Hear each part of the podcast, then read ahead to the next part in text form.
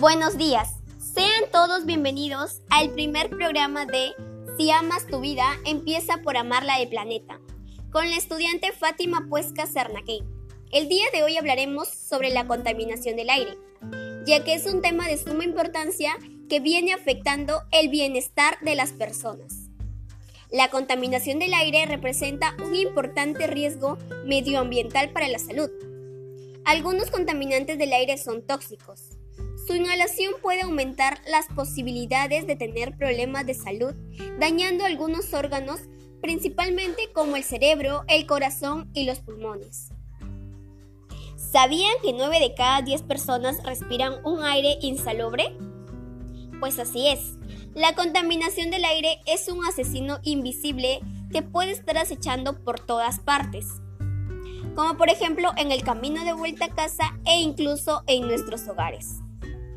Quemar basura genera un humo con gran cantidad de sustancias químicas, dañinas para el hombre y contaminantes para el ambiente. También tenemos la contaminación del aire doméstico. Esto se debe principalmente al uso de querosene y combustibles sólidos como madera en estufas contaminantes, hogueras y lámparas. Aquí encontramos a los gases contaminantes. Los más comunes son el monóxido de carbono, el dióxido de azufre y los óxidos de nitrógeno. También encontramos a las fuentes contaminantes, las cuales se agrupan en cuatro categorías fuentes fijas, fuentes móviles, fuentes de área y fuentes naturales.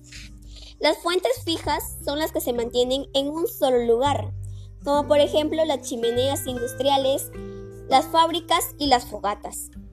Las fuentes móviles son las que se trasladan con facilidad emitiendo contaminantes durante su recorrido, como por ejemplo los automóviles, camiones, aviones, entre otros. Las fuentes de área incluyen una o varias actividades distribuidas en un área determinada, como por ejemplo los comercios, casas, parques, entre otros. Las fuentes naturales son emitidas por los fenómenos, como la emisión de dióxido de carbono por los bosques o cultivos u otros gases que se emiten en los volcanes.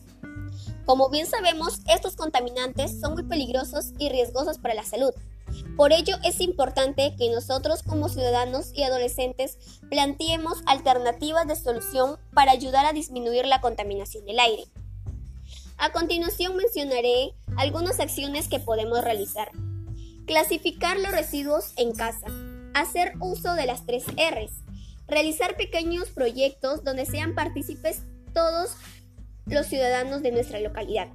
Evitar la quema de basura y la de árboles. Y por último, realizar carteles o afiches donde demos a conocer los efectos negativos de la contaminación del aire y cuán peligrosos son para la salud. Para finalizar nuestra frase del día, respirar un aire puro es un derecho, no contaminarlo es nuestro deber. Así que desde ya seamos parte de un cambio. Espero que este programa nos haya servido para reflexionar sobre nuestras acciones y pongamos en práctica estas propuestas planteadas. Sin nada más que decir, me despido y les agradezco su inmensa atención. Nos vemos en el próximo programa. Hasta luego.